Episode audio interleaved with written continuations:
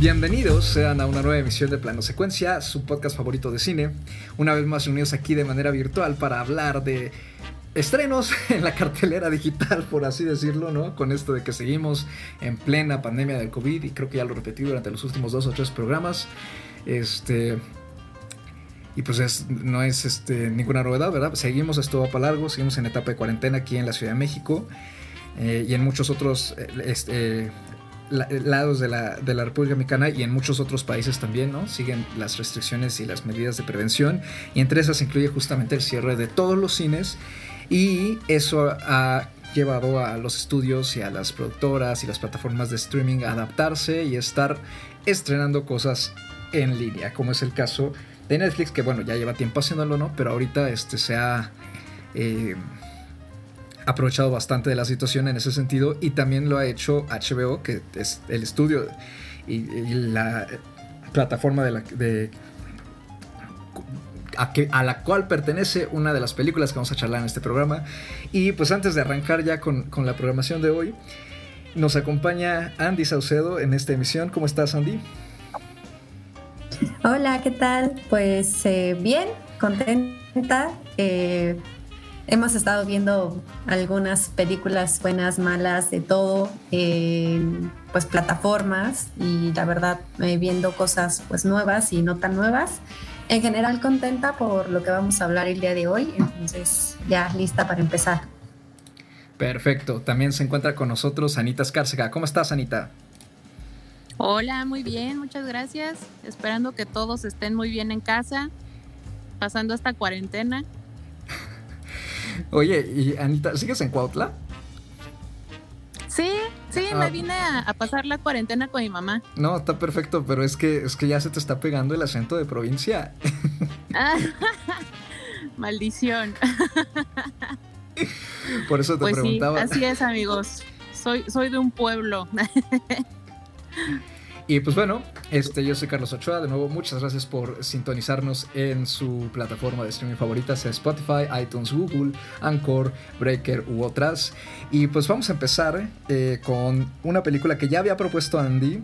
Eh, para creo que hace como dos programas, ¿no? Eh, y luego cambió la fecha de estreno por ahí, que es nada más y nada menos que Time to Hunt, ¿no? Es la segunda película del director Jung Sung Hyun cuya primera película tiene 10 años de haber salido. Eh, es este drama eh, surcoreano. Thriller estrenado en Netflix, lo pueden encontrar ahí de forma exclusiva. Y pues quizá lo más llamativo de la película es que uno de los miembros de su elenco es nada más y nada menos que Choi Woo-shik, ¿no? este chico estrella que ha acaparado reflectores desde que salió en la fabulosa Parasite, que pueden eh, cuya, cuya discusión aquí que, hicimos pueden sintonizar por ahí de nuestro episodio número 29, creo, si no mal recuerdo. ¿no? Y han, han, habido varios podcasts en los que hemos mencionado a, Parasite, la gran ganadora del Oscar de este año. Y pues cuéntanos rápidamente, Andy, ¿de qué trata Time to Hunt? ¿Qué te pareció? ¿Y qué más nos puedes contar de ella? bueno, eh, pues porque esta película se, presentó en el Festival de Cine de Berlín a inicios de este año, que se llevó a cabo por el mes de febrero. Eh, la verdad eh, tuvo como de críticas como positivas tanto como negativas.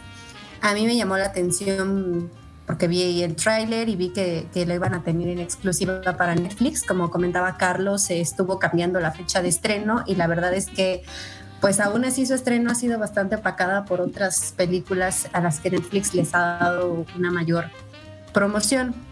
En este caso, Time to Hunt es una película pues de acción, en donde vemos eh, a tres jóvenes amigos, eh, uno de ellos después de pasar tres años en prisión eh, por aparentes delitos de robo, deciden quieren cambiar su vida y llegar como a, un momento pues casi casi paradisiaco o utópico en donde pues los tres puedan vivir en una isla en Taiwán eh, viendo un bello mar. Para ello deciden, bueno, el que pasa tres años en prisión eh, les propone eh, asaltar un casino que en Corea del Sur, algunos sabrán, otros no, eh, los casinos o cualquier juego de, este tipo eh, son ilegales.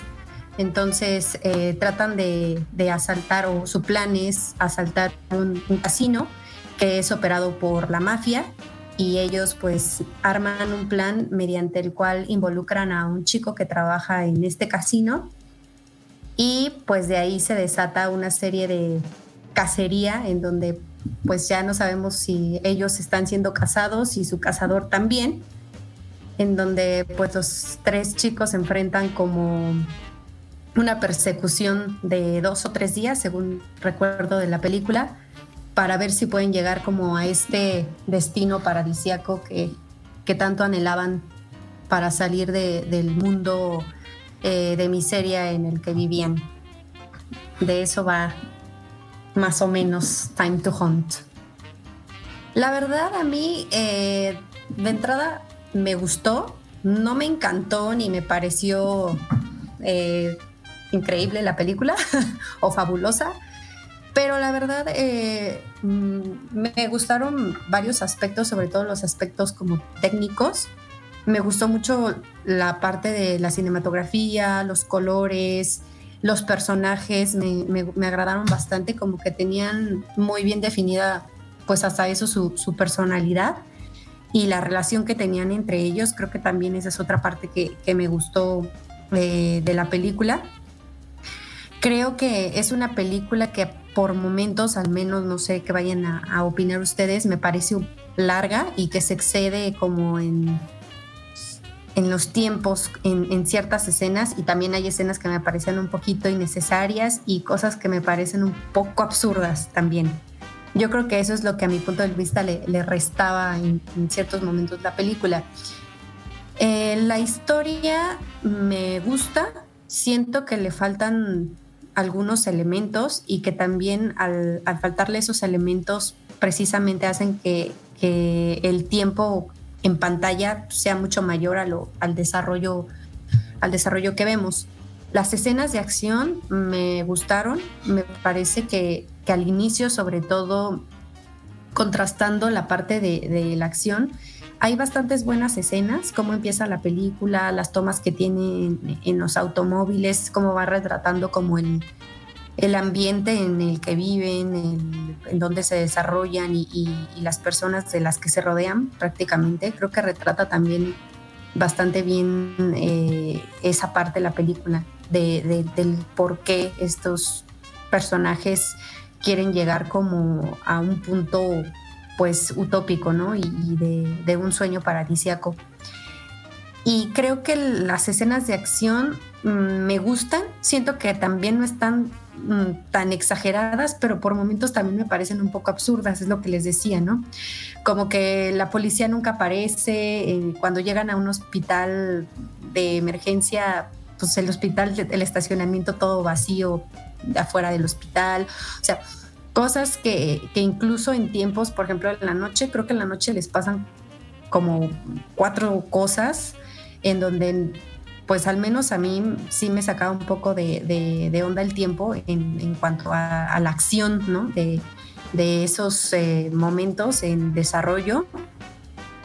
Y creo que el, por momentos el cazador el, que los anda persiguiendo, eh, no termina de, convencerme su personaje como el por qué está ahí y, qué es lo que lo mueve. Eso por momentos. Y creo que ese es un, fallo de la película, porque al final, pues te hacen ver como que sí es muy importante para, para los chicos el, que esta persona los haya estado persiguiendo, ¿no? Y todo lo, lo que implicó eh, en términos esta persecución. La verdad, eh, a mí no me decepcionó porque también he leído como bastantes eh, comentarios en donde dicen que, es un poquito decepcionante la película. Me parece que el director es bastante novato, no sé, creo que tiene por ahí dos trabajos y pues se proyectó más bien con, esta película, ¿no? Alcanzó un poquito más de, pues de fama o de visión a partir de este, de este filme. Y me parece que su planteamiento inicial no está mal. Creo que hay, hay bastante potencial en, en la película. Ok, suena como una especie de juicio por parte de Andy como, como equilibrado, pero al mismo tiempo como que no da para mucho más, ¿no? De charlar esta cinta de cierta manera. O eso me da la impresión. ¿Tú qué opinas, Anita? Sí, fíjate que, a mí me pasó algo muy similar a, la visión de Andy. Creo que la idea original estaba, estaba bien y los aspectos técnicos no tengo yo reproches realmente. Mi, queja con esta película sería con el guion. Me parece que intentó meter demasiadas cosas en un guion y terminó haciendo una película muy larga y que estaba como por todos lados, ¿sabes? Como que de repente está el enfoque en estos chicos, de repente está este enfoque en esta marginación que viven ciertas clases sociales, ¿no? En, Corea del Sur. Y de repente, como a media película, te cambia y pareciera que ahora estás tratando de ver la historia del, del cazador, como de, de esta persona que los está persiguiendo. Pero el problema ahí es justamente que ya le metiste tanta inversión a tus personajes, eh, los tres chicos, que ya no puedes como que cambiarle el switch y hacer que, se enfoque en el cazador. Entonces el cazador resulta ser un personaje sumamente plano, a mi parecer. Es, un personaje muy plano, es un personaje muy superficial, como yo lo sentí un poco como este, este anime eh, de Death Note, esta persecución, ¿no? Entre el, entre el policía y el, y el asesino.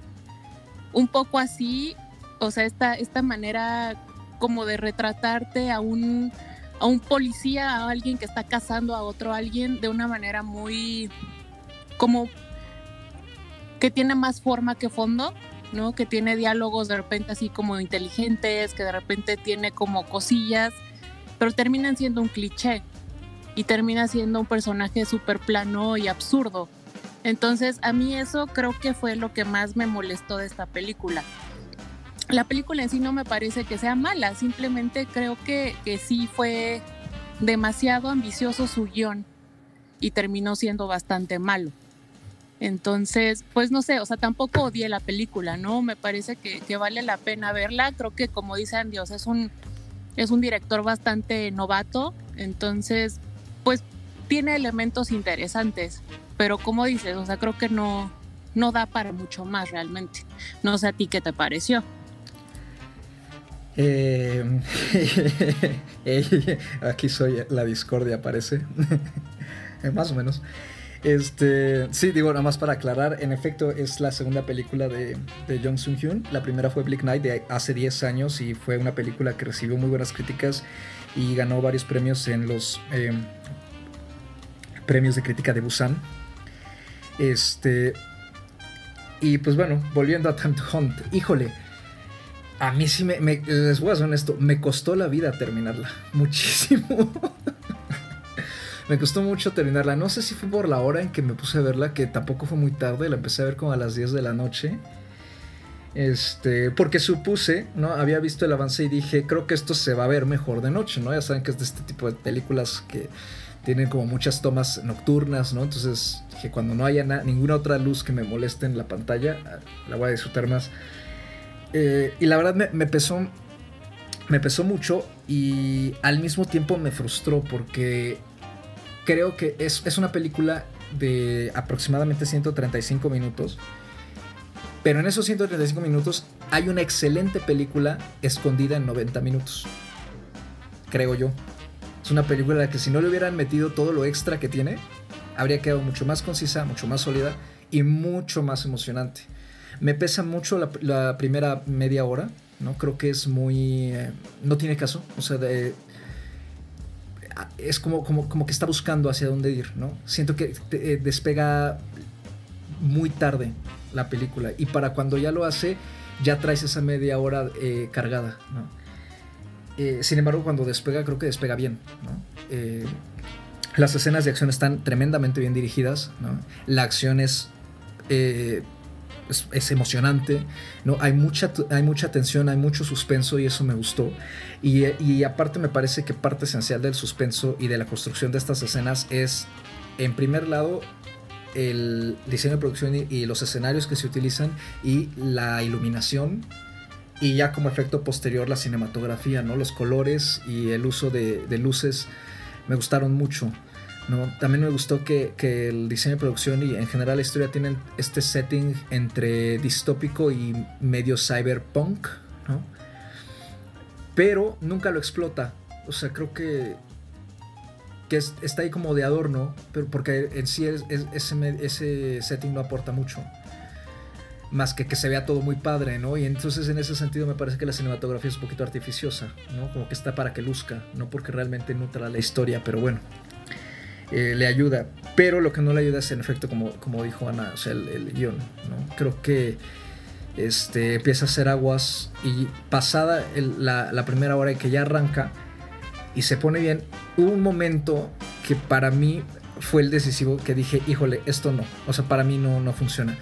Que es justamente, ya lo mencionó alguien, este, la escena del hospital.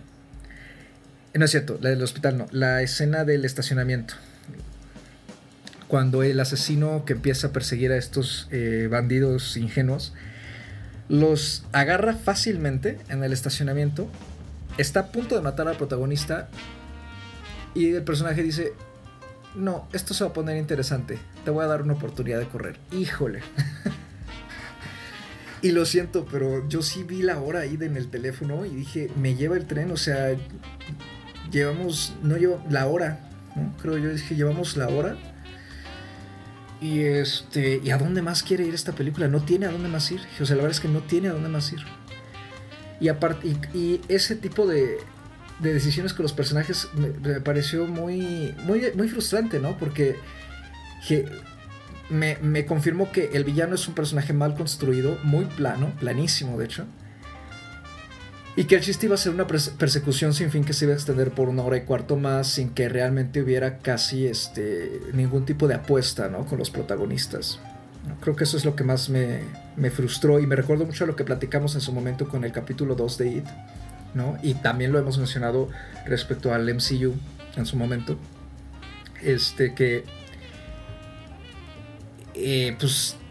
O sea, como que da miedo, ¿no? Que el, se mueran tus personajes y eso, pero entonces, vamos, si quieres mostrar muertos, pues crea muchos personajes este que sean, no sé, desechables, pero en este sentido creo que el hecho que la película se repita una y otra vez, ¿no? Con puras persecuciones que sí tendrán mucho suspenso, pero honestamente ya a la, a la hora y media, hora 40 yo ya me había cansado y todavía le faltaban 40 minutos a la película, entonces sí, sí me pesó mucho el visionado y aparte de eso, creo que los personajes no están tan bien construidos y llega un punto en que también me dejaron de interesar y ya no... Mi inversión en la película se perdió por completo. Entonces, quien se muriera, quien no se muriera, me daba ya lo mismo y, el final tampoco me gustó. Entonces, para mí sí creo que es un ejercicio bastante fallido, pero creo que falla por su misma ambición. Porque como dijo Ana, creo que intenta tocar muchas cosas, ¿no?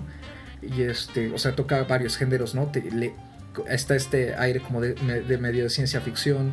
No mete aparte, por ejemplo, los personajes de los papás de uno de los chicos, ¿no? Este. Y luego este chico desaparece, ¿no? De la nada, se nos olvidamos por completo de él en el último acto. ¿no? El background del asesino, la verdad es que tampoco tiene mucha, mucho que hacer ahí, ¿no? Entonces, sí creo que, es, que le hizo falta un buen tijeretazo a la película en general, tanto en términos de, de guion como en términos de edición. No sé, alguien que quiera rebatirme.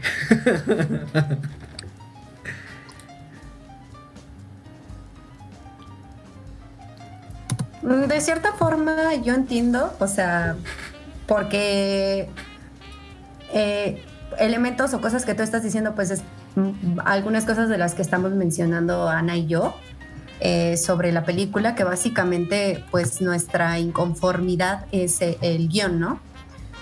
el guion en, el desarrollo de la historia, porque yo ahí sí defenderé yo un poco, al menos a los tres personajes principales, creo que se les invierte buen tiempo y creo que se ven, o sea, se entiende bastante bien sus, sus personalidades, qué los motiva. Eh, de hecho, a mí la verdad me gustaron bastante las actuaciones de los tres chicos, de los tres protagonistas. Eh, me parece incluso, o sea, yo los estaba viendo y al menos eh, en ese momento lo pensé así, no sé ustedes qué opinen, a lo mejor tienen una perspectiva mucho más amplia que la mía, pero la verdad yo sí he encontrado en los últimos, pues, mm, bueno, no, no, no tal cual en los últimos años, pero sí, al menos desde mi perspectiva, que he estado viendo un poco más de, cine asiático y de contenido asiático en general, estoy encontrando bastantes diferencias, eh, incluso en la forma de actuar, ¿no?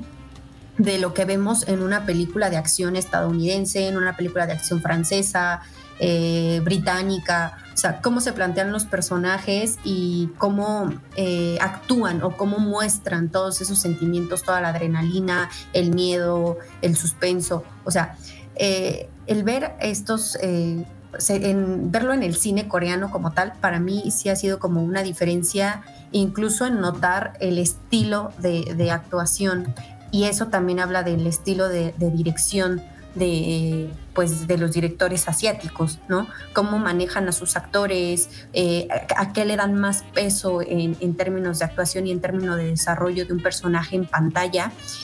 Y, cómo puede conectar también de formas distintas el espectador con eso, ¿no?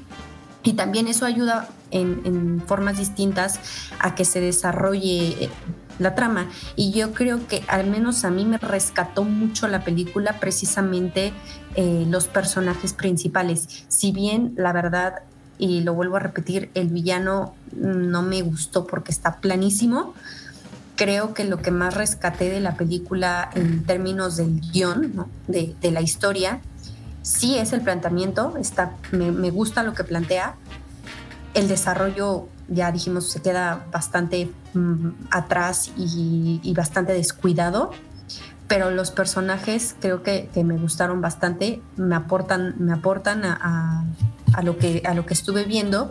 Y creo que, hay algo que, que, no, al menos a mí, entre todas estas cosas que estamos señalando del guion, no me quedó como muy claro es precisamente lo que decías, ¿no? Como que había una cierta distopía, no, no entendía si estábamos hablando como, como de la Corea actual, ¿no?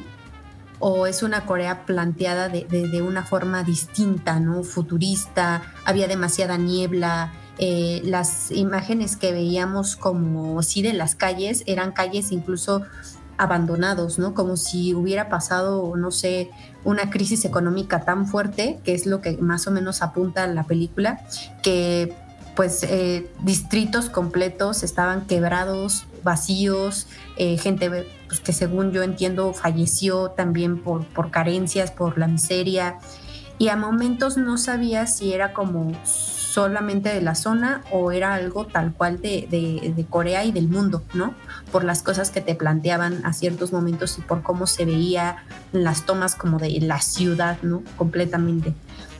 Y ya luego cuando pasan a esta parte de los muelles de, de la zona en donde iban a salir de puerto para ir a Taiwán, pareciera también ya otro, otro escenario completamente distinto, ¿no? Un poco más de campo, un poco más de donde ves a, sus papás como en una zona entre industrial y, un poco de obreros o, gente que trabaja, pues sí, ¿no? De, del puerto. Entonces, ese tipo de cosas a momentos me confundían del planteamiento de, de la ambientación más bien de la película y creo que pudieron haber sido, eh, pudo haber sido un punto bastante interesante de explotar, porque iba mucho de la mano de la cinematografía, que es lo que, lo que mencionabas tú, Carlos, ¿no? Todas estas imágenes, eh, esta iluminación y estas tomas, a mí me daban un poco a entender que eran, pues era una Corea que no es la Corea que, que, vemos, ¿no? que percibimos en este momento como potencia económica, de tecnológica, eh, súper em, modernizada, eh, sí, me, sí me generaba en, esta parte cierto conflicto, pero creo que, pudo haber sido, o sea, que tiene muy buenos elementos la película que pudo haber explotado, que no lo hizo y que es por eso que entiendo entiendo tu frustración, o sea, no es que tenga que rebatir lo, lo que tú estás diciendo porque se entiende perfectamente que había algo, que había, que, había algo muy bueno ahí, pues pero pues se quedó, se quedó corto. Sí, y fíjate que ahorita que dices eso, por eso eh, creo que fue Ana la que dijo que el director era como novato, no me acuerdo. Este, mm, no, más o menos, o sea, no tanto novato, sino que más bien, según yo, tenía una o dos películas por ahí, no más. Sí, y sí se nota, yo creo que, o sea, no, no que no sepa hacer drama y tensión, sí lo sabe, pero como que le falta mucho control en general de la historia, ¿no? Este, a mí justamente fue eso, ¿no? De que desaprovechara tanto el setting, que este, lo que me, me dio a entender que pues, estaba más como de, pues porque se ve padre, ¿no? O sea, para que, que luzca, pues, ¿no? Pero pues para que, pero pues, una película no se compone de que pues todo luzca bien padre y ya, ¿no? Y este... Y ahorita que mencionas lo del desarrollo de personajes, a pesar que no me gustó la primera media hora, sí... O sea, sí me di cuenta de que los personajes estaban siendo desarrollados ahí, pero creo que dejan de ser desarrollados después de la hora. O sea, una vez que empiezan a correr, la verdad es que creo que dejan de ir a... Em, empiezan a correr en círculos, ya no van a ningún lado. Dejan de crecer en general. Es, este, es además como por momentitos, ¿no? Y yo sí creo que eso se pudo haber ahorrado bastante para que quedara, como dije, algo un poco más, eh, pues conciso, de cierta manera. Eh, Anita, ¿algo más que te gustaría comentar de Time to Hunt? O que quieras echarnos en cara de están mal. no, no, mira, yo estoy bastante de acuerdo con los dos. O sea, yo creo que, que sí, todas estas cosas que los dos han mencionado, pues le restan algunas cosas como lo, el desarrollo de personajes de los tres personajes principales. Sí, como dices, en la primera hora está, está muy padre pero después justamente, ¿no? Pierden, pierden todo y hasta cambian, ¿no? Las, eh, las, metas que tienen porque pues ahora sus vidas están en peligro, ¿no? O sea, es como, como que cuando empieza toda la, la parte de la persecución, para mí también la película se fue para abajo y, y pues sí, o sea, yo no, no, no tendría nada más que comentar. En cuanto a la situación que mencionaba eh, Andrea de, de lo de la, esta como distopia de las clases, ¿no? De, distritos totalmente quebrados y así, pues no sé, o sea, yo esa parte hasta la, la, compararía un poco con, con, parásitos, ¿no? O sea, sí existe esa miseria en Corea, ¿no? O sea, no es lo que vemos, obviamente, pero pues probablemente sí exista, ¿no? O sea bajas es la que se ve más azotada por estas, por estas fluctuaciones ¿no? en, la economía. Entonces, no, en ese sentido, en, sentido de guion, a mí no me pareció que, estuviera distópico, pero sí en la cinematografía. En la cinematografía, incluso en las primeras escenas, cuando están en el coche eh, eh, yendo por estas avenidas vacías y como con mucha con mucho smog, ¿no? Y las luces neón, o sea, te parecía como, como cinematografía muy tipo Blade Runner, ¿no? totalmente, totalmente. Sí se notaba como... La influencia. sí, sí, como un aire futurista. Sí, exactamente. Entonces, eso, a mí, a mí esa parte me gustó muchísimo. Pero pues sí, el, el guion se va, se va para abajo, ¿no? O sea, es más forma que fondo esta película. Y no, y de hecho sí, o sea, yo sí entendí que estaba como en un tiempo en el futuro porque los carros se ven futuristas. Tienen un diseño no muy llamativo, pero sí ligeramente futurista. Y algunas... Sí son así los coches en Corea. Ah, ok, entonces soy yo que estoy atrasado y vivo en la Edad Media. Tienen cámaras por dentro y cosas así bien locochonas. ok, y pues yo creo que entonces estrellitas, ¿no? ¿Cuántas estrellitas le damos a esto? Andy. Híjole, la verdad he estado sufriendo con esta película porque hay, las cosas que me gustaron, me gustaron bastante y al final les digo, yo no me la pasé mal, a mí sí, sí, me, sí me gustó. Le puse tres y media, la verdad estaba yo muy tentada en ponerle las tres, pero pues ya, tres y media por lo pronto, a ver, a ver qué más se me ocurre. Anita. Yo, fíjate que yo también, o sea, he estado batallando exactamente por todo esto que hemos estado mencionando, ¿no? O sea, creo que haciendo un equilibrio, ¿no? Entre la forma y el fondo, yo le puse tres estrellas y También había pensado ponerle tres y media, pero no, la verdad es que no, no, no puedo ponerle más de tres porque sí me pesó bastante el guion y creo que el guion es una parte muy vital, ¿no? O sea, no puedes vivir nada más de, de forma. Y bueno, pues yo ya se imaginarán que iba a ser algo más negativo. Yo le doy dos estrellas. este sí, eh, me pesa mucho. Eh, eh, también me pesa mucho el guion, pero me pesa más como el. el como dije, este, la. La poca justificación que hay para la estilística, a pesar de que la estilística está muy padre. O sea, que está como gratuita, más bien. Y pues bueno, Time to Hunt la encuentran en Netflix, ¿no? Está ahí este, para a cualquier hora disponible en su televisión o dispositivo este, con pantalla preferido. Y bueno, nos vamos a una pequeña pausa antes de continuar el segundo bloque de este programa y nos vamos a HBO con Bad Education.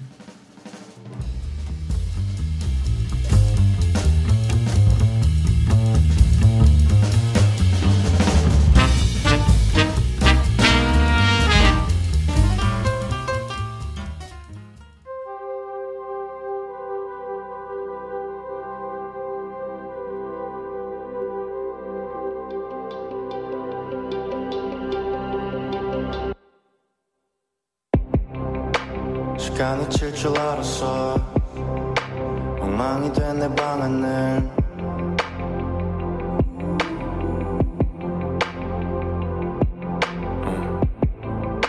아무리 닦아내봐도 그 색빛깔은 여전해. 난 먼지처럼 다시 또 나타나 머릿속을 더럽혀 놨어. 샤워해야겠어 눈을 감고 사찬물을 견져 내 맘이 얼어붙었으면 해서 보지 않던 그곳 안개 속에서 떠진 해저가 눈을 뗄 수 없게도 Cause I know blues your favorite 제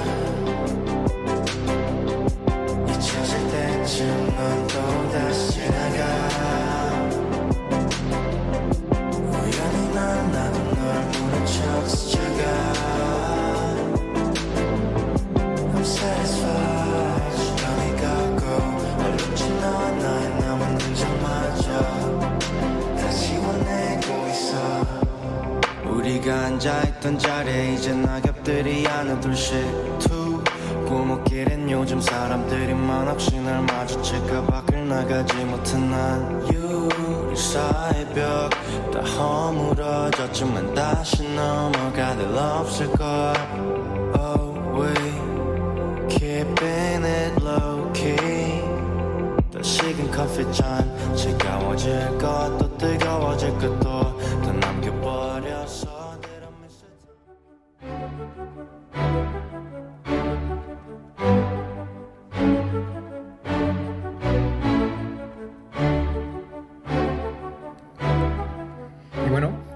estamos ya aquí en la segunda parte de este programa. Gracias por quedarse con nosotros y esperamos que les haya gustado la pausa. Este, y vamos con Bad Education, ¿no? Creo que es la primera vez que hablamos de una película este, distribuida, estrenada en HBO, en este programa. Y eso habla de la falta que, que tenemos de, de estrenos, eh, pues digamos, estándar, ¿no? Ahorita, por la pandemia, pero al mismo tiempo, eh, pues creo que también, finalmente es cine, ¿no? Y son proyectos interesantes los que salen también por ahí. Y creo que en el caso de esta película en particular es una lástima que, que no vaya a extenderse de una forma más eh, amplia, ¿no? Porque creo que es, es, eh, es, un, es, es, una película bastante bien hecha. Es la segunda, el segundo proyecto, ¿no? El segundo largometraje de Corey Finley, eh, director estadounidense que hace tres años, más o menos tres, cuatro años, sacó una pequeña película indie llamada Thoroughbreds, eh, que pueden encontrar en Cinepolis Click no es propaganda Cinepolis, eh, con el título de Pura Sangre, protagonizada por Anya Taylor Joy y Olivia Cook. Es un drama este, entre dos jovencitas eh, muy mimadas, como de una especie de. viven como una especie de, mundo elitista, en el que planean una venganza pero además tiene, pero además no son, aunque son amigas, tampoco son muy buenas amigas entre sí, se odian entre sí. Es un drama muy particular. Eh, Corey Finley estudió teatro y bueno, sacó Thoroughbreds, le fue bastante bien en el circuito indie en su momento y pues ahora regresa con más presupuesto, un elenco más grande y HBO a sus espaldas con esta adaptación de un artículo de una revista este, del New York llamado eh, The Bad Superintendent, el superintendente malo escrito por Robert Colker. Y toda esta historia está basada en un caso real ocurrido a inicios de los 2000 eh, sobre un fraude millonario en el, distrito de, en el pueblo de Roslyn, en, un distrito de Long Island, en Nueva York, en el sector escolar. ¿no? Todas las autoridades escolares este, estaban ahí eh, pues metidas en un hoyo de corrupción. Está protagonizada por Hugh Jackman, Alison Janney, Geraldine Biswanathan, eh, Alex Wolf, Stephen Spinella y Ray Romano, que últimamente ha estado haciendo cine eh, de forma continua. Ya lo vimos en El Irlandés y en Paddleton el año pasado. Y bueno, la trama en sí es esa. y este. Eh, Jackman interpreta al doctor Frank Tessot, ¿no? que es este superintendente que junto con su asistente eh, financiera Pamela Glockin han estado robando por años y en secreto millones de dólares del distrito público pues para sus este para su uso personal sin, em, sin dejar de lado hasta eso el llevar al distrito a ser uno de los, uno de los que sacan los mejores estudiantes para ser admitidos en universidades y que tienen uno de los distritos con mejor nivel escolar, digamos, a nivel nacional en Estados Unidos. Eh, Anita, ¿qué te pareció Bad Education? Cuéntanos. Pues a mí me, la disfruté muchísimo. Es una película que, a diferencia de nuestro bloque anterior, me parece que está muy bien escrito el guion. Que justamente estaba investigando un poquito de, la historia real de, lo que sucedió con este hombre Frank. Y a mí lo que me parece padrísimo de, la historia, vaya, tanto real como de la, de la que vemos en pantalla, es que todo se da a conocer por un artículo del periódico escolar. Lo escribe, lo escribe una niña, al menos en la película, en la vida real no sé si también fue una chica, eh, lo escribe una niña de 15 años, me parece, que está trabajando en el periodiquito escolar ¿no? de, esta preparatoria y ella es la que descubre ¿no? los, los fraudes millonarios que habían estado haciendo las autoridades de su escuela.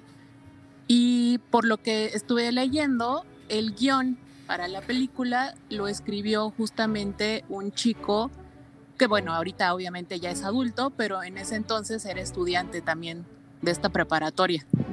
Eh, te decía, me parece que es un guion bastante bien escrito los personajes también están muy bien escritos y te va llevando, ¿no? Como así como, como la niña periodista, ¿no? Encontró pistas y siguió, ¿no? las llamadas, ¿no? Esto de follow the money. Eh, a ti también, ¿no? Como, como espectador te va llevando, ¿no? De, de, la mano y vas descubriendo también tú, ¿no? Toda esta red que habían tejido estas autoridades y de cómo estaban desviando todo este dinero. Entonces, me parece que la historia está, además de que la historia es muy interesante ya por sí sola, pues justo, ¿no? O sea, creo que aquí podemos ver la gran diferencia que hace un guion bien escrito. ¿A ustedes qué tal? Eh, Andy, ¿quieres hablar tú o hablo yo? Sí, eh, está bien. Eh, creo que lo que dice Ana es bastante interesante porque hace unos meses estábamos comentando eh, precisamente del escándalo, una película que precisamente buscaba como ser parte de una denuncia, ¿no? Y hablamos de muchas de las cosas mal que en ese momento veíamos de la película y cuando estuve viendo Bad Education, precisamente encontré en por qué una película de denuncia eh, como esta está bien hecha y hay otras que no. ¿no? que no cumplen precisamente como con, ese objetivo de, denunciar, pero sin ser tendencioso, sin ser eh, escandaloso o irse como por los giros heroicos también, ¿no? Lo que a mí precisamente me gustó es algo que señala ahorita Ana, es que a pesar de que fue una chica, en, este caso, la que pues descubrió, ¿no? Gran parte de, más bien reveló, ¿no? En el periódico escolar, pues estas eh, situaciones de corrupción de, la escuela y, de sobre todo de parte del superintendente, creo que al fin la película no era el foco ella, ¿no? Ella en realidad en ningún momento se vuelve la protagonista como, como de la historia, no fue seguirla a ella el tiempo y a partir de cómo veía ella las cosas, eh, nosotros a los personajes. No, creo que se enfocaron precisamente en la acción, en los personajes involucrados y eso fue lo que desarrollaron, ¿no? Y esta chica es parte de la historia, pero no es, no, se volvió en ningún momento la protagonista, la protagonista de la historia, ni tampoco sentí que fuera quien nos estaba narrando la historia.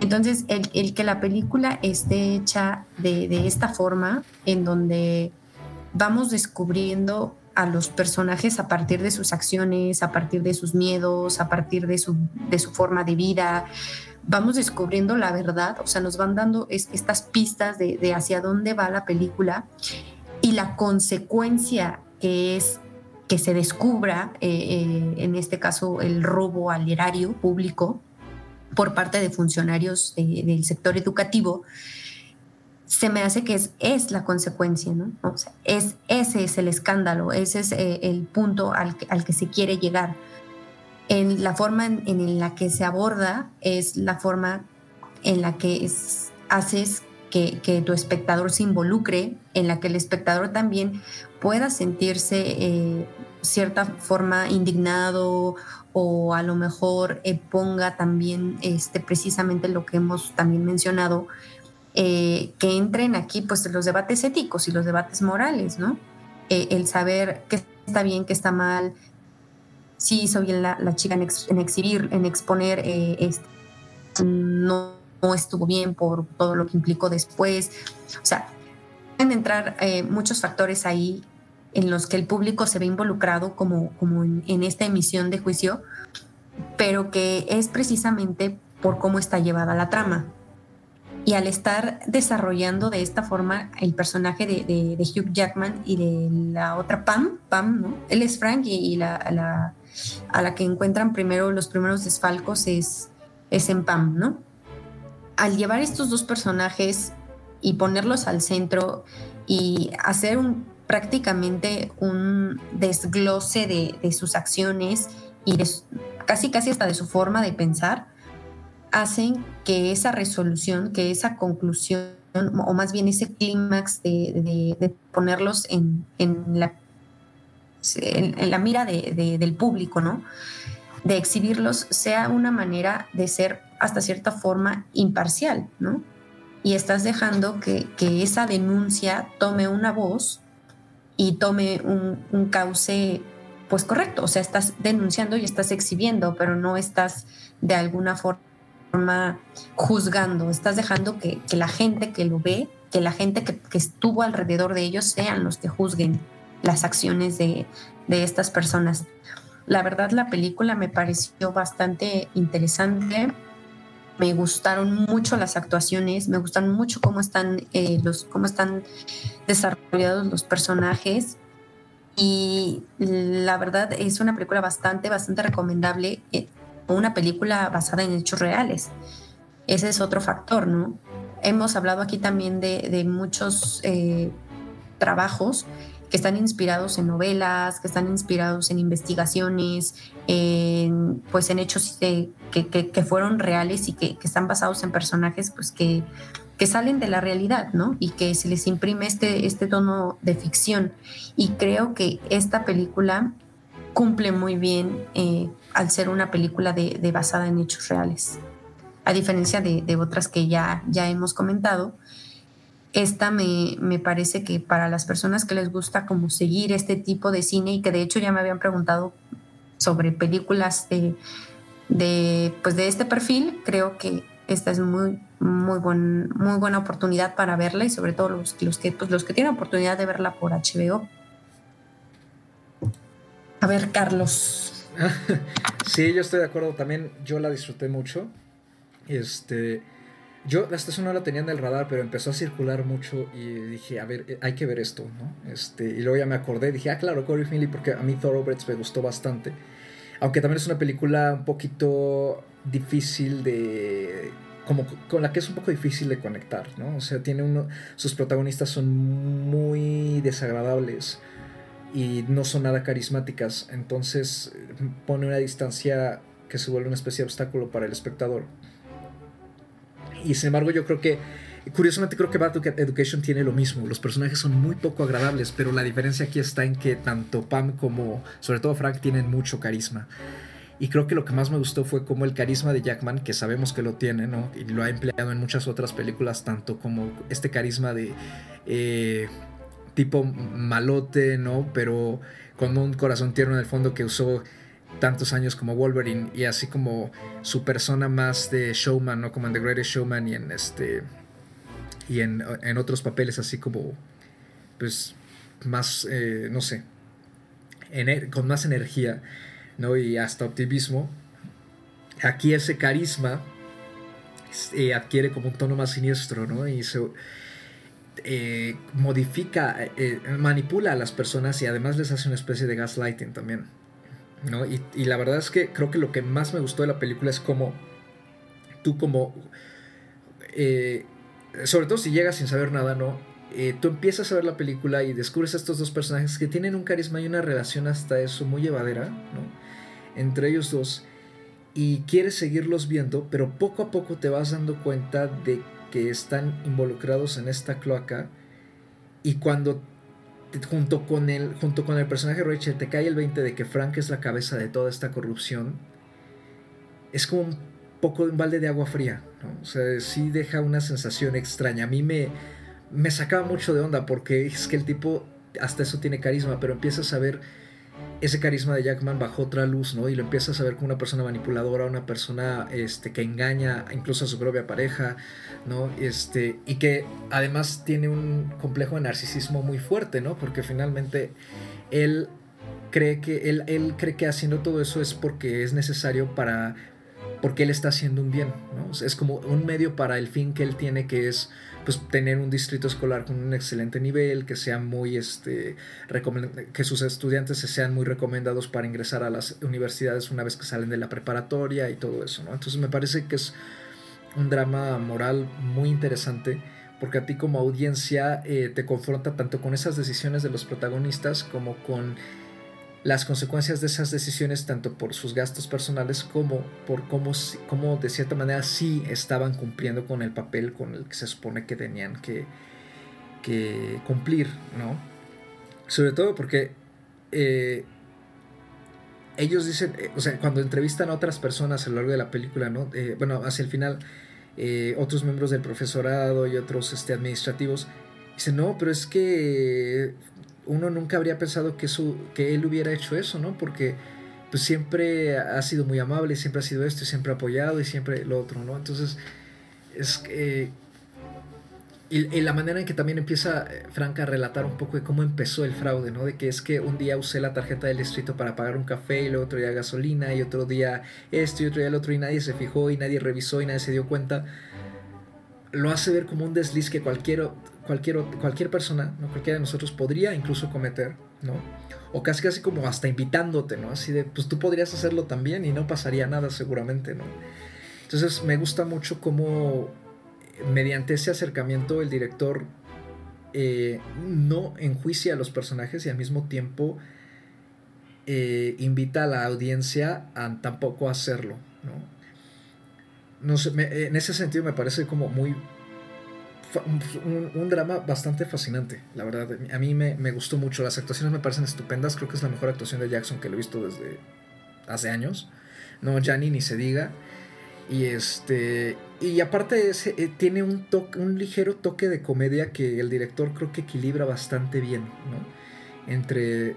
Eh, equilibra tanto el, lo que es el, aspecto más sobrio y denso, ¿no? Del, que ya sería hacia el final, con el tono dramático, eh, digo, con el tono semicómico de algunas cosas que Frank hace y de la relación que tiene con Pam y también de algunas situaciones, ¿no? Como el hecho de que sea justamente por el hijo de Pam, que por lo visto es un inútil, y no tiene muchas luces, este, que un empleado de una tienda tipo Home Depot se da cuenta de que hay una tarjeta que está siendo utilizada en exceso para comprar muchísimas cosas de por sí exageradas. Y ya fuera de eso, el, resto de los personajes me parece eh, muy bien manejado. En general creo que es una, es una película muy, muy, eh, muy sólida, muy compleja. Y me atrevo a decir que es de lo mejorcito que he visto en lo que va del año, que ya vimos que pues no, se, nos ha reducido el catálogo muy fuerte.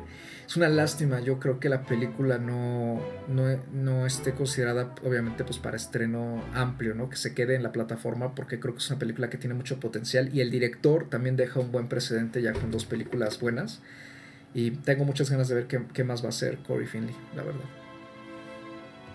No sé qué, qué, más quiera comentar alguien de, de la película. Seguimos aquí, siguen vivas. Ay, Dios mío, dije. Soy un fantasma.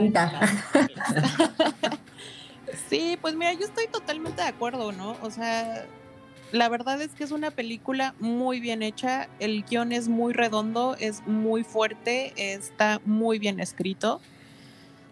Y justo, ¿no? Lo que dices de, cómo están redactados, cómo están eh, construidos los personajes, ¿no? Los dos personajes principales, pero sobre todo Frank, creo que ayudan mucho, ¿no? A, que uno vea justo lo que, lo que les comentaba en un principio, ¿no? Que te va llevando como de la mano y eres tú como espectador el que va viendo así de, ah, aquí fue donde empezaron a meter dinero y luego se fue para acá y luego se fue para acá. O sea, en ningún momento la película te lo cuenta, en ningún momento la película te dice, mira, esta persona hizo tal cosa, ¿no? O sea, creo que en ese sentido también está muy bien construida la historia, ¿no? Cómo te va guiando para que tú como espectador vayas viendo estas cosas, ¿no? Cómo, cómo fueron este, desviando todo este dinero, cuál fue como eh, la ruta que siguieron. Y justo la, algo que me gustó muchísimo del personaje de Frank es, es justamente este, eh, cuando, cuando Pam se va, que le deja una notita, ¿no? Que le dice, yo no soy la sociópata aquí. Como que en ese momento dices, sociópata, pues es un político corrupto, pero sociópata. Pero ya después, ¿no? O sea, cuando vamos viendo este, todo esto que, que, que él le dice al personaje de, Romano, le dice, es que yo hice lo mejor para esta escuela, ¿no? O sea, yo los llevé a, primer lugar y yo hago que los estudiantes esto, ¿no? O sea, ¿por qué me estás reclamando, no? Yo soy una buena persona y él de verdad cree que es una buena persona y de verdad cree que está haciendo bien las cosas, ¿no? O sea, él cree que estos 11 millones de dólares que pues X, ¿no? O sea, lo, sabes que es lo más gracioso que a ti te imagino, Anita, perfectamente con cada cosa que se iba destapando. Así, por ejemplo, cuando Rachel llega y descubre que el departamento es de la pareja de Frank, ¿no? Esta compañía. Te imagino tu cara así de. Ah, ah", ¿No? Así como cada vez de. No, más y más y más y más y más. Así de madre santa, esto es un fraudazo. Yo estaba así como de. Órale. Sí, sí, sí, sí, claro. Yo estaba así, o sea, cuando habla por teléfono a las compañías, ¿no? Y, le contesta a la misma persona que era de la compañía anterior, ahí dije, no manches, o sea, este es un porquerillero. Pero sí, o sea, definitivamente creo que es una película que vale muchísimo la pena, la recomiendo bastante. Y a lo mejor, o sea, a lo mejor alguien que esté escuchando piensa, ay, una película sobre maestros corruptos, eso qué, ¿no? Pero de verdad es, es un drama muy, muy bien armado, ¿no? O sea, te va guiando perfectamente para, para que vayas descubriendo este misterio de, del fraude y está, o sea, está de verdad muy bien hecha la película. Yo la recomiendo muchísimo, me gustó muchísimo. Y, por cierto, ¿qué opinan de la vanidad de Frank? Eh? O sea, de este aspecto como de, de énfasis que él tiene en su físico, ¿no? De irlo como poco a poco arreglando, por así decirlo? Pues justo, o sea, todo es, como parte de esa sociopatía, ¿no? De, que él tiene como una visión muy diferente de cómo es él, ¿no? De, la visión que tiene que dar hacia los demás. y, que yo en un principio de la película pensaba, bueno, es que es político, ¿no? Pero no, o sea, sí va mucho más allá, sí es un sociópata, ¿no? Incluso cuando está en, en, la prisión, ¿no? Y que, que, se hace como un maquillaje de prisión casero con, con canela en polvo o algo así. sí. Que, o sea, y, y, cuando va caminando, ¿no? Por este pasillo y escucha como los vítores de la gente, o sea, claro, eso es un, un signo de sociopatía 100%, ¿no? Entonces hasta en esos detalles me parece que, está súper bien escrito el personaje. Andy, ¿qué más te gustaría comentarnos antes de cerrar? Si es que quieres, claro.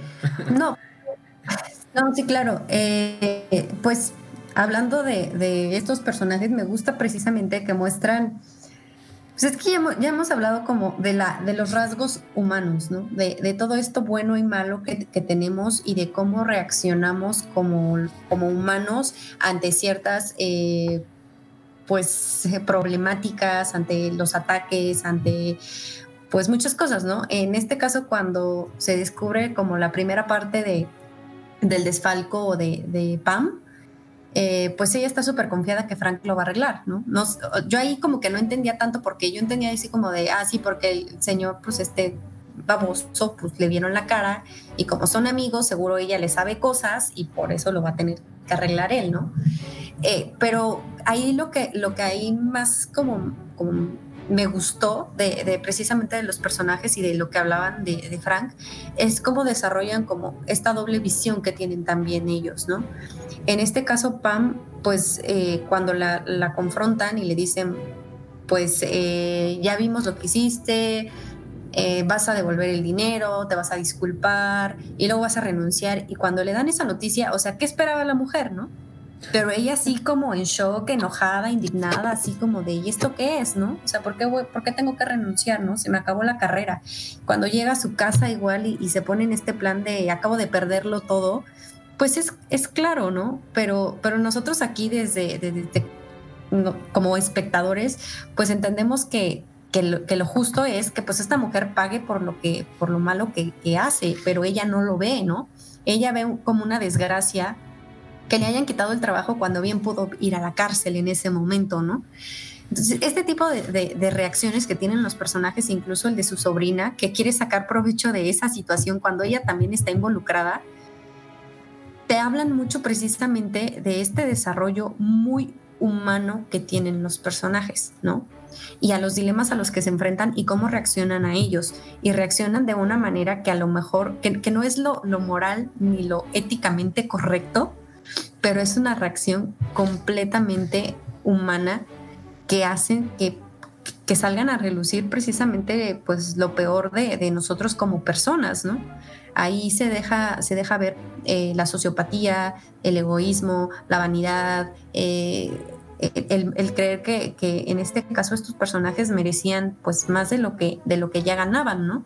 De lo que, de lo que pues ya disfrutaban de, cierto nombre, del cariño, de la admiración de tantas personas, que al final pues no era suficiente porque pues ahí había algo detrás, ¿no? una forma de, de, saciar esa necesidad de ser reconocido pues también es pues es con pues con estos robos que ellos hacían para beneficiarse pues de, de diversas formas a ellos y a las personas con las que estaban involucradas, ¿no? esa parte es lo que a mí todavía eh, terminó por engancharme más con la película, que es eh, todos estos eh, toques que, se le dan al desarrollo de, los personajes y, de sus acciones. Ahorita me acordaste de la sobrina, híjole, a mí como también detesté ese personaje, ¿no? O sea, al principio era como de a la sobrina como que no tiene tampoco muchas luces, como que nadie en la familia de Pamela tiene muchas luces solo ella. Este, pero ya después, como sí, ¿no? Que intenta aprovecharse la situación, así como de, ah, mira, esta qué abusada. Y pues bueno. Sí, porque Ajá.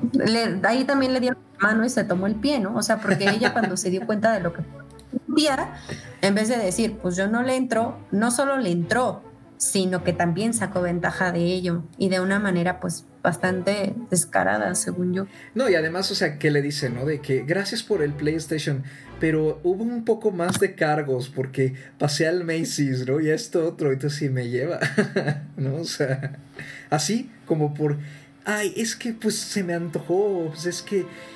Ah, hasta lo justifica, creo que también, ¿no? Que hice un viaje muy necesario al Macy's o algo así, ¿no? O sea, como que sí lo hizo porque ya lo necesitaba. Sí, porque le iba a dar un regalo a ella para agradecerle. Ándale. Sí, esto es por eso. Pero, ya sí justifica el haber gastado incluso aún más, ¿no? Entonces. y después trata precisamente de sacar provecho en esa situación con Frank cuando la cambian de, pues, de puesto, ¿no? Exactamente, que esa escena me pareció estupenda, la verdad. Cuando él se la pone en su lugar, a pesar de que tú ya también sabes, dices, híjole, o sea, es que este maldito va a ver de qué forma se la quita de encima, porque podrá él chantajear a los demás, pero no va a dejar que a él lo chantajeen. Sí. Y pues bueno, estrellitas, chicas, ya para cerrar este bloque. Yo le puse cuatro estrellitas, la verdad me gustó la película, la disfruté disfruté mucho las actuaciones y los personajes y precisamente pues todo este análisis que hice de, bueno, de, películas que en este momento pues vinieron a mi mente de, denuncia y pues muchas cosas que, esta película acierta pues es lo que en otras ocasiones hemos señalado para, para otras que no logran ser tan concisas. Perfecto. Perfecto. Yo también le doy cuatro estrellas.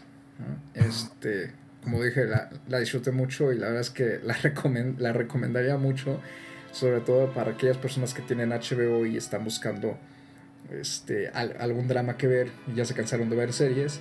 Anita, ¿tú cuántas estrellas le pones a Bad Education? Yo también le puse cuatro estrellas. Definitivamente es de lo mejor que hemos visto en el año y es muy, muy recomendable. Cuatro estrellotas. Perfecto. Pues con esto cerramos este segundo bloque ¿no? de este episodio. Y nos vamos otra vez de regreso al género de acción con Extraction, la atracción más reciente y por lo visto popular de Netflix. volvemos después de esta pequeña pausa.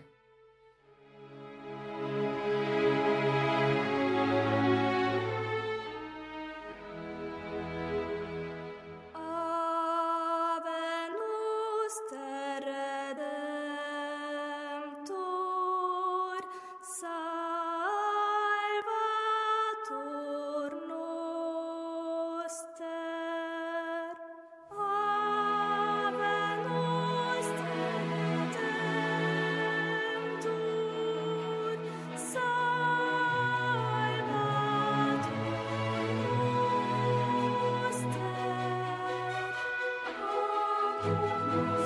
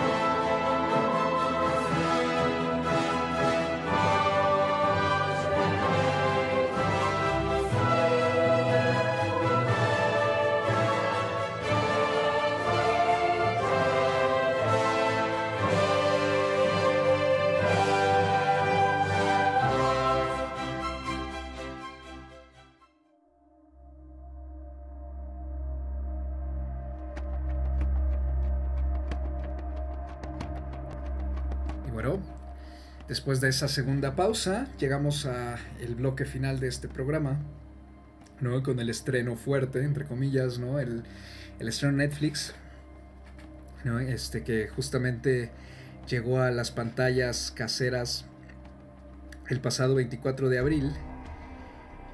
Y se ha convertido, creo yo, creo, leí justamente hoy, hoy que es 3 de mayo, estamos grabando en 3 de mayo, este, en la mañana que se ha convertido en la película más vista de toda la plataforma, si no mal recuerdo. Superó a Six Underground del año pasado de Michael Bay. Estamos hablando de Extraction, ¿no? el nuevo thriller de acción de Netflix estadounidensísimo, dirigido por Sam Hargrave, que trabajó con los hermanos eh, Joe y Anthony Russo, los famosos directores de las películas de Avengers.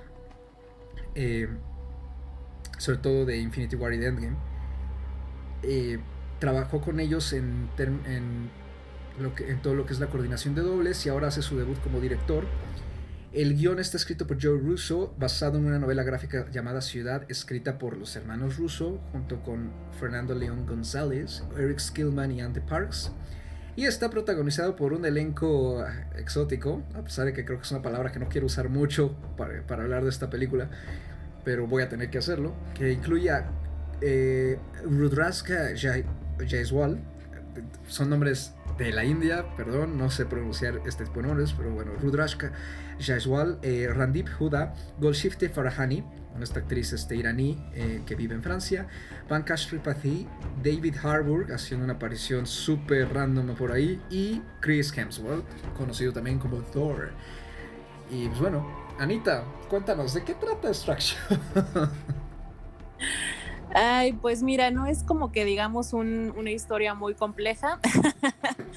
es la historia va de Tyler Rake, que es este personaje interpretado por Chris Hemsworth, que es un mercenario, que es un ex militar y, y se dedica a pues básicamente matar gente a cambio de dinero.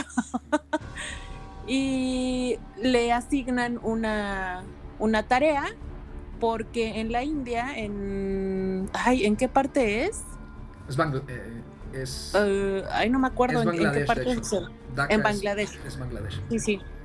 En Bangladesh eh, secuestraron al hijo de un narcotraficante que está en la cárcel y pues le encargan a él rescatarlo, ¿no? Pero pues bueno, las cosas se complican porque hay una emboscada, hay otro bando que está tratando también de recuperar al hijo de este, de este capo de la droga. Y pues básicamente eso es la película. hay, hay, hay mucha acción, hay muchos balazos, hay mucha sangre. Eh, pues mira, es una película, híjole, es que como Pregunta. una, pregunta antes de que sigas. ¿Por qué secuestraron al niño? ¿Por qué secuestraron al niño? Ay, no sé. Yo tampoco. O sea, es, que se supone lo que, lo que dice la película es que son como dos cárteles rivales que pugnan como por el poder. Uno de ellos, que es el papá del niño, termina en prisión entonces, el, del otro cártel, que le lo mencionan como el Pablo Escobar eh, indio, eh, secuestra al hijo que está en la cárcel para negociar y pedir rescate y es una forma como de, humillarlo porque ya ha perdido poder y porque ha perdido dinero.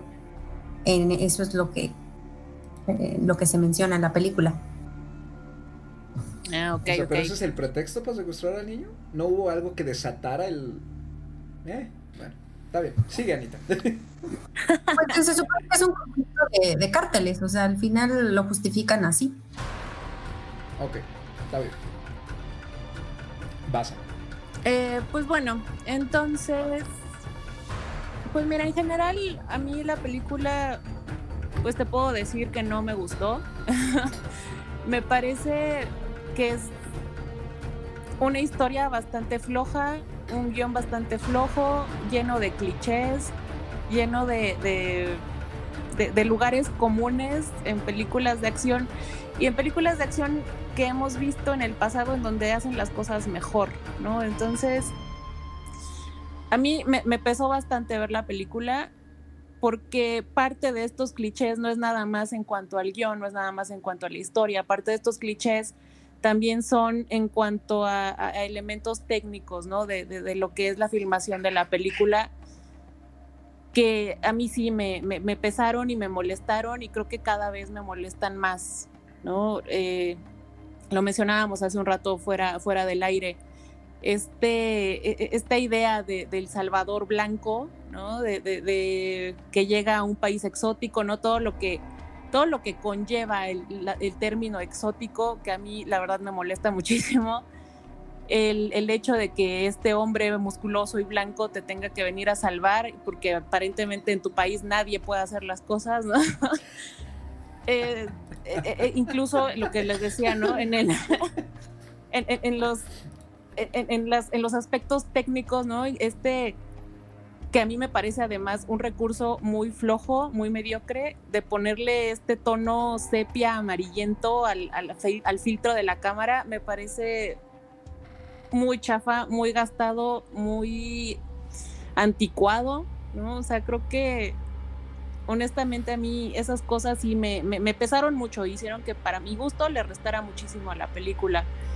Por otro lado, pues esto, esto justo que mencionas, ¿no? O sea, estos pues no, no llamaría que son huecos en el guion, pero sí son, pues, cosas muy flojas, ¿no? En el guion, como, como dices, ¿no? Este de por qué lo secuestraron, pues nomás porque es el cartel enemigo, ah, órale, ¿no? O sea, no hay algo que lo desate, no hay algo que, que, que, que, que motive, que, que, que haga como de motor a la acción, ¿no? Es nada más pasó, nada más secuestraron al niño y entonces, boom, tiene que llegar este hombre.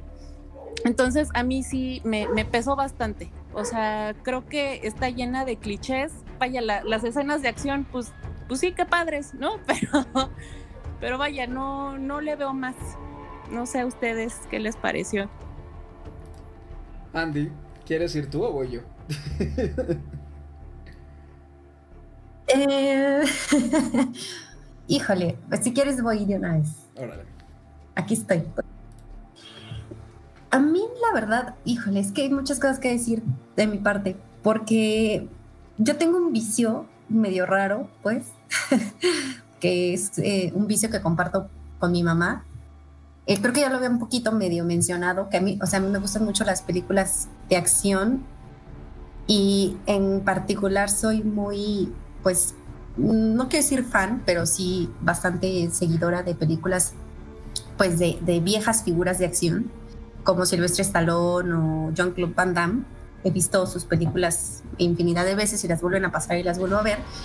Y en general, eh, de los últimos años, pues he seguido bastante de, tanto de ellos como de, otras figuras de acción que, que, han surgido. No todos me gustan, pero la verdad es que el estándar ahí, como en, en, en mi caso particular, sí varía un poco entre lo que me gustan de las películas de acción porque también entiendo que hay películas de acción que nada más son de acción por serla, ¿no? O sea, por haber balazos, por haber escenas espectaculares, peleas, eh, confrontaciones, eh, secuencias de autos eh, que se destruyen en el mar, helicópteros, o sea, hay como de películas de acción a películas de acción, ¿no? Y creo que hay, en, en mi punto de vista, pues a mí a veces, a veces, con que una película de acción cumpla la función de, entretenerme, de pasar el rato el dominguito por la tarde, eh, entiendo y puedo pasar como muchas fallas y muchos huecos y muchas cosas, ¿no? Y creo que también depende mucho de la figura que está como al centro de la película, ¿no? O sea, lo que mi mamá y yo conocemos como el chavo chicho de la película Gacha y que esa figura puede ser como tan bien hecha y tan dominante dentro de la acción y de la película que al final lo que te importa más es, es, pues, ese personaje, ¿no? Creo que en los últimos años más o menos se ha posicionado así La Roca y este Jason Statham. Creo que son como de los eh, actores que más o menos se han posicionado como en esos papeles de, de que al final son espectaculares sus peleas, tienen una personalidad definida y saben cómo llevar este rol de pues de, ser la figura de acción, ¿no? Si nos vamos como a otros, a lo mejor un poquito más serios, como Kenny Reeves o este Liam Neeson con Búsqueda Implacable, pues eh, vamos a ver que son distintos tipos de acción, de cómo llevan la acción y cómo los personajes principales cargan, ¿no? Como con toda la película. En este caso, eh, híjole, la verdad tuve como muchas cositas encontradas, porque de entrada, si voy para decir que la película es una película dominguera para ver con una tardecita de palomitas, pues bueno, ya, la pasaría, ¿no? Pero como una película de acción bien hecha que esperas de los hermanos Rousseau, al menos que están ahí atrás en la producción y que están en el guion y que pusieron su nombre ahí y con todas eh, las personas que participaron en, escenas muy buenas de acción de, del universo Marvel y las metes en, en, esta película y lo ves desde esa perspectiva, qué desastre. O sea, qué pena y qué desastre que entreguen un producto tan genérico, tan, no quiero decir tan simple, pero pues sí, es simple, la verdad no tiene mayor complejidad porque lo que más me molesta en este sentido, si lo veo desde ese punto de vista, es que esta película, así como fue en la India, pudo haber sido en México, en Colombia o en algún otro lugar donde se supone hay grupos de, poder en, choques eh, debatiendo territorios y en donde son narcogobiernos o que tienen controlada la policía por X tema, ¿no? No aporta absolutamente nada más. Porque aunque haya acción medianamente buena, hasta en eso se queda corta la película hay muchas tomas que no me gustan, se me hacen tomas baratas, o sea, baratas en términos de que parecía que no había presupuesto para meter una cámara mejor adentro de un vehículo.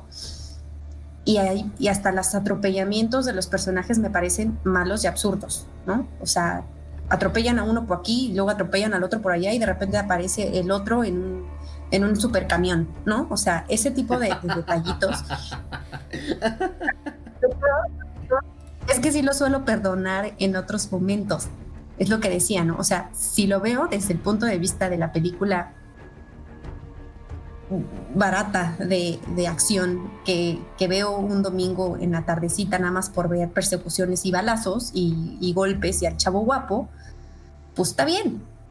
Pero si yo estoy vendiendo una película de acción eh, con un presupuesto Netflix, porque pues Netflix le está apostando tanto en promoción como en que trae a los Russo detrás y trae a Hemsworth de frente, pues yo quisiera creer que íbamos a tener un producto de mayor calidad, ¿no?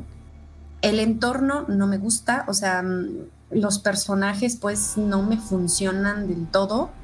Me gusta Chris Hemsworth, hasta eso creo que él es lo que menos me molesta de la película, aunque ya es un personaje, o sea, volvemos a agarrarlo de alcohólico con problemas depresivos sin explicar mucho el por qué. Y además el por qué a secas que te dan es, un, es el de todos los personajes de, de acción que están en una situación similar de ser asesinos a sueldo salidos del ejército. Es porque o perdieron a su familia o le mataron al hijo siempre van más o menos por, por ese caminito, ¿no? Él es lo que menos me molestó de la película.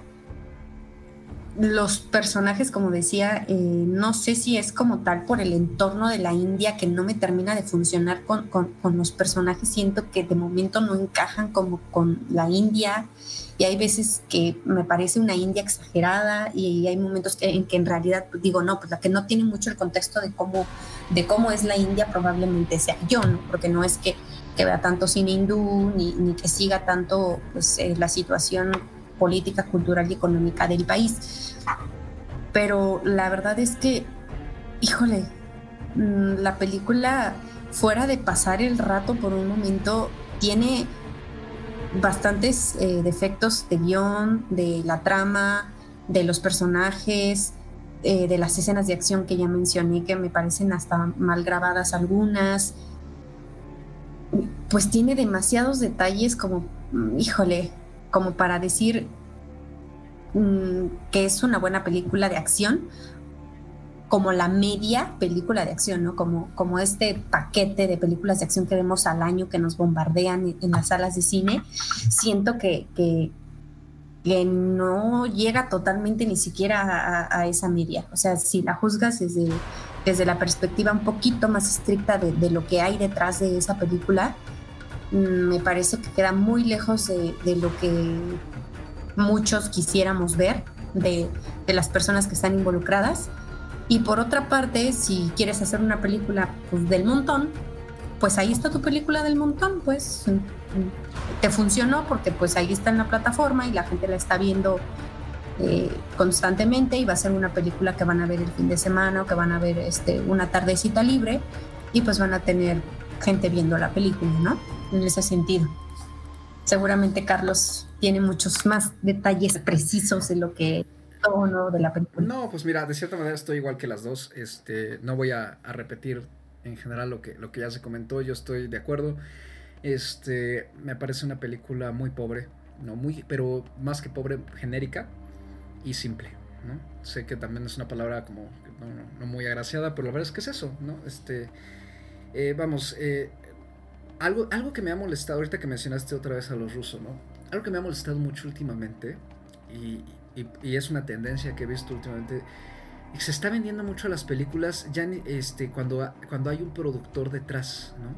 Se estuvo haciendo con Del Toro en su momento, ¿no? Este, pero como que ahorita se ha retomado, sobre todo con, eh, con Jordan Peele, es alguien con cualquier proyecto en el que Jordan Peele esté involucrado como productor, híjole, te lo está vendiendo como si él lo hubiera escrito, dirigido, editado, bueno, si él fuera el papá de todo el proyecto y este eh, cuando, seguramente a lo mejor ni siquiera le ha echado un ojo, ¿no? Y este que se está usando eso mucho pues para para crearle una especie de hype a películas que que pues la verdad no, o sea, porque no está esa persona a la cabeza de ese proyecto tal cual, ¿no? Entonces, aquí es lo mismo, ¿no? Que utilicen a los rusos, pues sí, o sea, son los que, que ayudaron a traer Endgame a la vida, pero pero me parece una como mercadotecnia muy barata.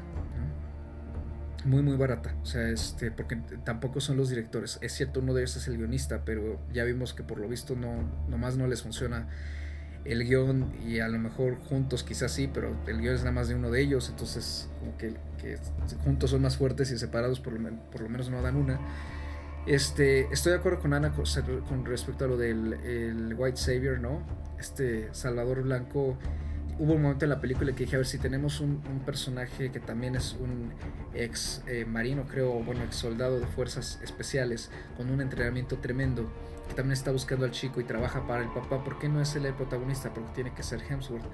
Es cierto, Hemsworth es la cara con la que se vende la película, pero vamos, o sea, si a mí me ponen un, un thriller de este tipo, aunque esté en Netflix, desapercibido entre un montón de otros, pero me llega de boca en boca que es una película que tiene muy buenas escenas de acción, que tiene un buen manejo del suspenso, la, la, la, y, la veo y descubro un protagonista como este, a lo mejor la tomaría más en serio, ¿no? Y me llamaría más la atención me habría, la habría disfrutado incluso más. Pero llega un punto en que incluso la, la presencia de Hemsworth me parece innecesaria en la película y pues con eso se cae todo el, todo el proyecto, ¿no? El resto del elenco en general me parece... Eh, eh, pues, fútil, o sea, no, es un elenco que está ahí para funcionar cuando se le necesita y ya, ¿no? Eh, en todo caso me gusta ver a, la chica esta, ¿no? A Farahani, ¿no? Se me, fue ahorita su nombre. Este, me gusta verla como en un proyecto diferente a lo que ella hace, ¿no? Que suele hacer más drama, aunque pues aquí tampoco hace mucho más que agarrar una bazooka, que creo que es su momento más brillante. Eh, los personajes, pues, son personajes planísimos, no están, están mal escritos en general. Bueno, más ni siquiera están mal escritos, son personajes que ni siquiera están escritos. Son, son todos cliché. Eh, pero ya habla, o sea, entiendo que la función, y, final, y creo que en ese sentido, pues igual y sí lo cumple, ¿no? El, dar dos horas de, de acción, ¿no? desmedida, sin parar. Pues igual y sí, ¿no? Habrá gente que eso es lo que está buscando y en ese sentido la película le, le funcione sin problemas. Eh, yo creo creo que ya lo había un poco comentado un poco el año pasado, no, me acuerdo. A mí el cine de acción de este estilo me cuesta, la verdad. Es un cine eh, que aunque yo sé que tiene más el objetivo de entretener, me cuesta mucho lidiar con lo repetitivas que se pueden volver las escenas de acción. después de pasar una media hora. Es como comenté hace unos programas con el slapstick, ¿no? Cuando hablábamos de la secuela de the Ship, Que te aguanto muy bien ese tipo de ritmo así, sin desarrollo, sin trama ni nada, pura acción, te lo aguanto un rato, pero ya después de una hora me empieza a cansar, ¿no? Y Extraction dura dos horas. y lo mismo que con Time to Hunt, creo que es una película que en esas dos horas había unos 80 minutos bastante más sólidos que podrían haber sido trabajados de mejor manera, de la película haber sido más corta y de habernos ahorrado eh, sobre todo las escenas de drama que ni están bien manejadas por parte del director, ni están bien actuadas por parte de los actores y tampoco están justificadas y no llegan ni siquiera a interesar a la audiencia porque el guion no va hacia allá, ¿no? Entonces es como un poco... están de relleno, la verdad, están, muy, muy de relleno. Y además de eso, en el momento en que los personajes tienen... La película funciona mejor cuando los, personajes se mueven y golpean y patean y brincan y, disparan, porque cuando los personajes abren la boca, los diálogos son bastante malos en, muchos casos y en otros son pues, diálogos intercambiables de cualquier otra película, ¿no? Opino lo mismo también respecto a lo del el escenario es, es, eh, es, Bangladesh nada más por el hecho de ser exótico, ¿no? Podría ser cualquier otro lado del mundo. Y este...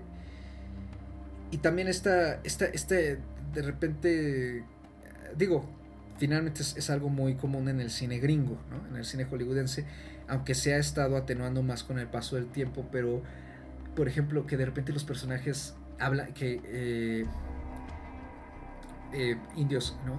Eh, como por ejemplo el, este el ex soldado este que está encargado de ir a buscar también al chico con su esposa de repente le habla a ella en inglés aunque no hay nadie ningún otro personaje que esté hablando inglés ahí no sé me parecen como añadidos raros. Me, saltan mucho a la vista ese tipo de, inserciones. Eh, pero sí, o sea, creo que para quien busque eso, como dije, lo va a disfrutar y bastante. A mí la verdad es que me pesó mucho, sobre todo después de haberme echado Time to Hunt. Eh, y sí llegó un punto en que sentí que, que era nada más pues, el postergar y postergar un final que ya se veía venir también. Me parece un final pues, predecible, pero al mismo tiempo eh, o sea, X, aunque esté predecible, pues que, tiene. A nadie nos interesa qué pasó con su protagonista. Y, y, también el exceso de violencia incluso, ¿no? Y que tiene una especie de morbo, también me parece que está de más. Se puede hacer excelente acción sin ser morbosa. Para prueba las últimas dos películas de Misión Imposible, por ejemplo. ¿no? Eh, John Wick, eh, que es otra de las franquicias que hemos comentado aquí, camina... Eh, más bien, es, esa sí está más entre la línea entre el lo morboso y lo no morboso, ¿no? Yo creo que entre más avanzado es la franquicia, más morbosa se ha vuelto. Este. Pero, también, pero al manejar una estética también como más ficticia, ¿no? Con este mundo de asesinos y, y, separarse un poco más de la realidad, como que. No sé, eh, digamos como se le podría perdonar, entre comillas. Pero acá me parece nada más como para atraer, ¿no? atraer la mirada, y, pero no aporta absolutamente nada. Y el dichoso, ya para terminar, el dichoso plano secuencia que yo vi gente en las redes sociales que estaban mencionando mucho, pues creo que casi se me pasa. Supongo yo que es esa secuencia en que se meten al coche, empieza la persecución en coche y luego en una especie de departamentos en las vecindades de, ahí, de, de. Este, que es más o menos una secuencia de unos 10 minutos en la que parece ser que no hay un corte. Supongo que es ese, porque la verdad creo que pues está tan de más, o sea, da lo mismo no que estuviera ahí, eso no le da, no le aporta una calidad diferente a la película, no, no te cambia la manera en que ves la película, como por ejemplo es el caso de 1917, ¿no? De que a ratos la secuencia sí es muy funcional en cómo te sumerge en, las trincheras, tal cual. Este, o sea, que me parece entonces un, un añadido hasta pretencioso. No hay nada más en el resto de la película que justifique que esté eso hecho de esa manera ahí. Y creo que, pues ya, eso es todo lo que puedo decir, ¿no? Para, de una vez yo cierro con, con mi comentario, la verdad es que creo que no es una película que se puede discutir mucho. Este, le doy dos estrellas. Y, y sí, o sea, me la estoy, eh, me la estuve como comparando bastante con Time to Hunt, porque aunque Time to Hunt tiene cosas más Creo que esa me terminó gustando un poco más porque creo que tiene un valor estilístico al menos marcado y tiene esa intención. Acá ni eso, ¿no? O sea, creo que es más del montón. No le pongo menos porque, como dije, creo que cumple su propósito en ese sentido y habrá gente a la que le funcione. A mí al menos eh, no me funcionó y sí me gusta mi acción con un poquito más de sustancia en la historia. No sé si alguien quiera comentar más o prefieran de plano dar sus estrellas, chicas. Pues sí, fíjate que, estoy de acuerdo con todo lo que han dicho. No, no, me parece que sea una película que, que vaya, que vaya a generar mayor discusión, al menos entre nosotros. Creo que estamos bastante de acuerdo. A mí lo que mencionabas hace un rato de lo del drama también me pareció súper innecesario, muy metido a la fuerza y mal hecho, ¿no? Mal escrito y mal actuado. La verdad es que hasta, hasta me, me, cayó gordo, ¿sabes? Como en el momento eh, de, de, este drama, de esta escena dramática, ¿no? Con, con, con lo del recuerdo del niño, ¿no? De, cómo cuenta lo de su hijo. A mí me molestó, incluso me molestó, creo que cae en lo ridículo, ¿no? O sea, de repente insertar de la nada esta, esta escena que pretende ser súper melodramática en medio de, los balazos, ¿no? O sea, me parece totalmente absurdo. Entonces, pues mira, yo originalmente le había puesto dos estrellas y media, pero le voy a bajar a dos porque justamente todo lo que, lo que hemos dicho ahorita me, está haciendo como recapitular, ¿no? Todo lo que vi y, y, cómo me molestó, porque la verdad es que sí me molestó bastante. Entonces, le voy a dejar en dos estrellas y creo que estamos siendo generosos. Andy. Mm, no, o sea, lo que acabo de decir, ¿no? La verdad yo sí soy bastante fan de las películas de acción, no porque, o sea, porque sea un género que siga y que espere y todo eso, ¿no? Sino más bien como por, porque la verdad sí, desde niña mi familia ha sido como muy dada de ver este tipo de películas y seguir pues a los héroes de acción que, mencionaba. La verdad, eh, lo vi como desde diferentes puntos de vista. Yo le puse dos y media porque sí me molestó bastante algunas cosas, pero también lo que decía, ¿no? Si lo hicieron como para hacer una película más del montón que Netflix eh, pudiera, pues, tener bastantes reproducciones, que así lo está logrando, pues ahí está, o sea, el, producto pues está ahí eh, en plataforma, hay mucha gente que seguramente lo, va a disfrutar en el sentido de que va a pasar el rato viendo a, a, Chris Hemsworth. La verdad sí está entre las dos y las dos y media porque tiene muchas carencias tanto de forma como de fondo pero bueno, pues hay gente que, pues ahí la va a ver. La verdad, yo no la volvería a ver. Y mira que soy dada a repetir películas de acción, porque a mí no me aportan nada nuevo, ni me encantó, ni me gustó como tal.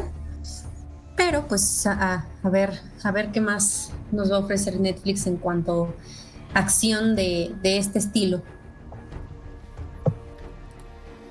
Y pues bueno, entonces con eso podemos dar por terminado yo creo este, este bloque y el programa ya en sí, ¿no? De este, nuestro episodio número 40, es ahora este, de, plano secuencia. Muchas gracias a quienes nos han seguido escuchando, sobre todo en estos días de la pandemia. ¿no? Este, como se podrán como se darán cuenta, ¿no? Este, eh, la programación de los últimos, el contenido de los últimos episodios ha sido pues un poquito variado, ¿no? Un poquito de todo, desde plataformas de streaming hasta películas que, que no se estrenaron aquí y que ya tienen un par de añitos, estrenos de, streaming también, ¿no? Como es el caso de este y de hace dos programas. Entonces, este, según, según veamos y, continúe esto que por lo visto va para largo, este, vamos a seguir como moviendo un poco el contenido, ¿no? Eh, también según lo que, lo que se nos antoje, ¿no? De cierta manera. Eh, ya nada más para antes de cerrar, me gustaría invitarlos a quienes les llame el, género documental, el documental ambulante, este que tuvo que, que suspendió su gira justo porque empezó en plena pandemia. Eh, les tocaba visitar, por ejemplo, la Ciudad de México en las últimas dos semanas de abril. Este, pues puso a trabajar y armaron una estupenda edición en línea. Todo el festival está disponible desde el pasado 29 de mayo hasta el próximo 28 de mayo. No, perdón, 29 de abril hasta el próximo 28 de mayo, disculpen.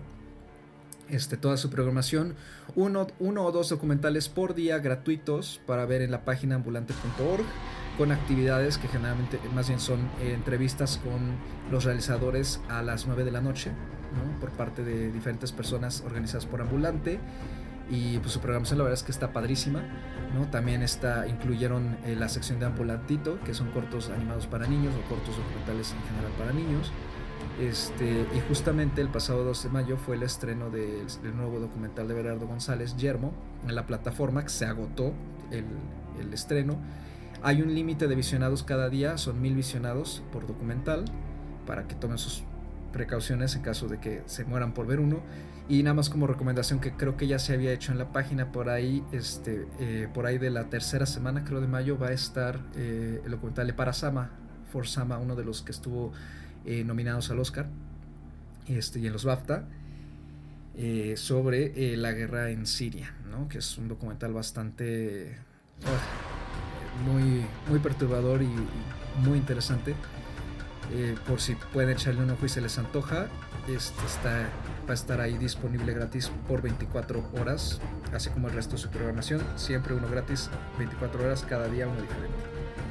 Y pues ya con eso nos, nos vamos. Este, a mí me pueden encontrar como Charles-Bajo Charles-Rider en Twitter, ¿no? Por cualquier cosa. Andy, ¿a ti dónde te podemos encontrar? A mí también me pueden encontrar eh, por Twitter como arroba Andrea Padme. Ahí pues, ya saben, nos pueden dejar eh, diferentes comentarios. No, yo al menos no tuiteo mucho, pero pues, son bien recibidos sus observaciones y sugerencias.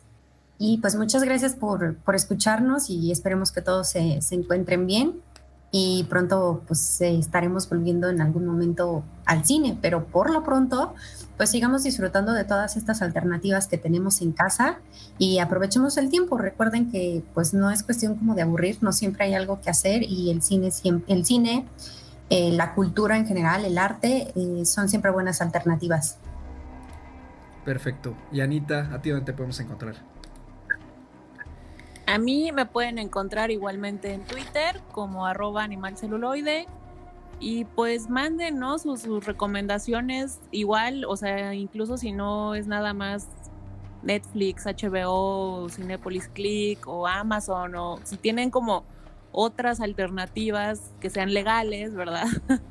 y que pues para ver cine, pues también, ¿no? Se vale recomendar, se vale pasar este información cinéfila entre cinéfilos. Perfecto. Y pues ya saben, nos encuentran en plano secuencia, arroba planosecuencia.podcast en Facebook o como plano secuencia, si nos buscan este, sin, el número, sin el nombre exacto. La imagen que tenga una especie de imagen de cine, esa, esa somos nosotros. Y lo mismo estamos disponibles en Spotify, Google, iTunes, Anchor, Breaker y tres plataformas más que no, más no termino de aprenderme. Muchísimas gracias por escucharnos en esta ocasión que pasen muy bonito día donde sea que estén. Les mandamos un abrazo, cuídense mucho, quédense en casa y hasta la próxima.